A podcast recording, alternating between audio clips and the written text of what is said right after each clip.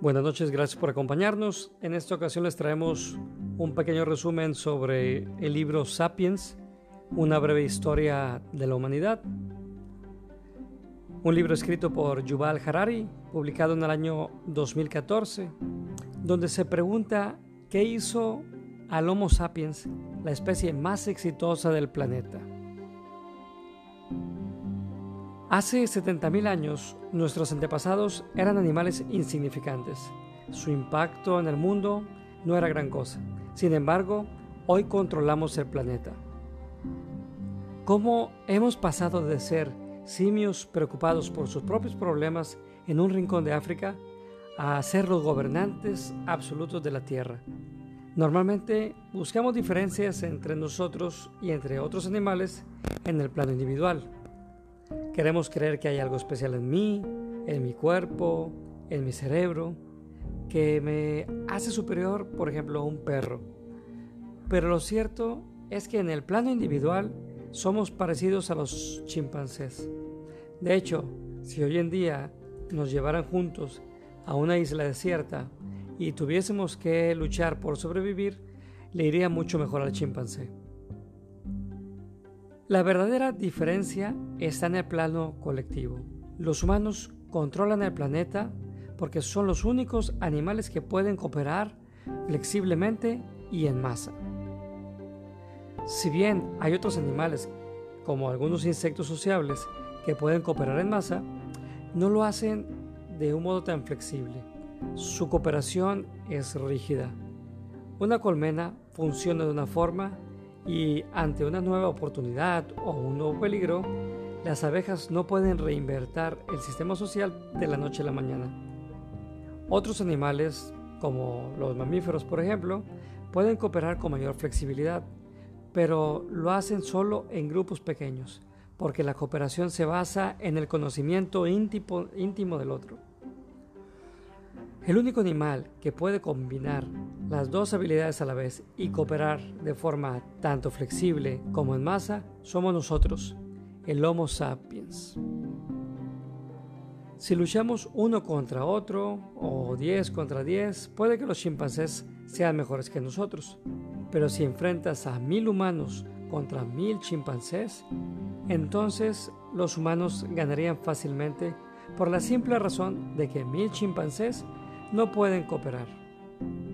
Y si intentas meter a 100.000 chimpancés en un estadio de fútbol, todo lo que tendrás será puro caos. Sin embargo, los humanos formamos redes de cooperación sofisticadas y eficaces. Todos los grandes logros de la humanidad no se han basado en habilidades individuales, sino en la cooperación de cooperar, en la capacidad de cooperar en forma flexible. Piensen en ver o escuchar este audio. Mucha gente no me conoce en persona, ni yo al creador de este dispositivo, ni al autor del libro. Sin embargo, incluso aunque no nos conocemos, podemos trabajar juntos para comunicar ideas. Esto es algo que los chimpancés no pueden hacer. Por supuesto que se comunican, pero nunca verán a un chimpancé hacer un video o una publicación sobre el metabolismo de las bananas para otros chimpancés. Claro que la cooperación no siempre ha sido para bien. Las cosas horribles que los humanos hemos hecho a lo largo de la historia también se basan en la cooperación a gran escala. Las prisiones, los mataderos y los campos de concentración son sistemas de cooperación. Los chimpancés no tienen nada de esto. Pero ¿cómo es que nosotros solo cooperamos así? La respuesta es muy simple. La imaginación. Podemos cooperar flexiblemente con desconocidos porque podemos crear y creer fábulas, historias de ficción. Y si todos creen en la misma fábula, entonces todos obedecen y siguen las mismas reglas, las mismas normas, los mismos valores. El resto de los animales tienen su propio sistema de comunicación, que solo describe la realidad. Un chimpancé puede decir, mira, un león, huyamos, o mira, una banana, vamos a comer. Nosotros usamos el lenguaje no solo para describir la realidad, sino para crear nuevas realidades, realidades inventadas. Un humano puede decir, existe un Dios en el cielo, y si no haces lo que yo te diga, entonces cuando mueras, Dios te castigará e irás al infierno. Y si todos creen la misma historia, todos seguirán las mismas normas, las mismas leyes y los mismos valores, y podrán cooperar. Esto es algo que solo los humanos podemos hacer. Nunca podrán convencer a un chimpancé para que les dé una banana, prometiéndole que cuando muera irá al cielo de los chimpancés. Solo los humanos creemos historias, y así es como controlamos el mundo y los chimpancés se encuentran en zoológicos y en laboratorios de investigación. Millones de personas construyen templos porque creen en la misma historia sobre Dios, el cielo y el infierno. Pero hay otros sistemas, como el legal. Muchos sistemas legales del mundo se basan en los derechos humanos. Pero, ¿qué son los derechos humanos? Los derechos humanos como Dios y el cielo, son historias inventadas, no son una realidad objetiva, no son un efecto biológico inherente al Homo sapiens. Si abren un humano y lo miran por dentro, no encontrarán ningún derecho. El único lugar donde encontrarán derechos es en las historias que hemos inventado. Puede que sean historias muy positivas, muy buenas, pero siguen siendo fábulas inventadas.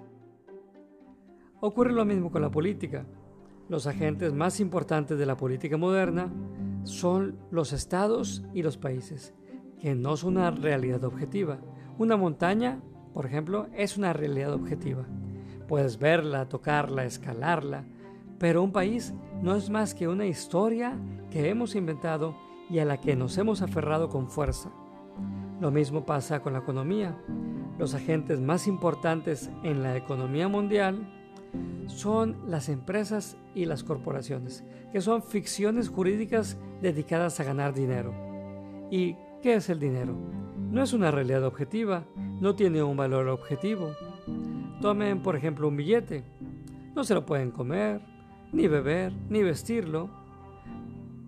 Pero llegaron los grandes banqueros, los ministros de economía, los presidentes, y nos contaron una historia muy convincente este pedazo de papel vale por 10 bananas y si todos creemos, funciona. Tomo este billete, este pedazo de papel, voy al supermercado, se lo doy a un completo desconocido a quien nunca he visto antes y obtengo a cambio bananas reales que puedo comer. Nunca podremos hacer eso con los chimpancés. Sí, los chimpancés intercambian cosas, un coco por una banana, por ejemplo. Pero un pedazo de papel inservible por una banana, no lo creo. El dinero es de hecho la historia más exitosa que jamás haya inventado los humanos, porque es la única que todo el mundo cree. No todos creen en un Dios, no todos creen en los derechos humanos, no todos creen en el nacionalismo, pero todo el mundo cree en el dinero. En conclusión, los humanos controlamos el mundo porque vivimos en una realidad dual. El resto de los animales vive una realidad objetiva. Su realidad consiste en entidades objetivas.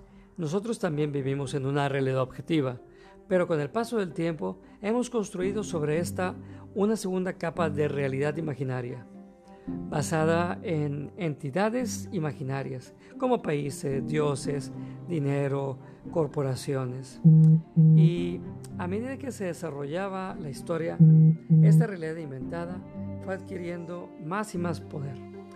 Así que hoy las fuerzas más poderosas del mundo son esas historias inventadas.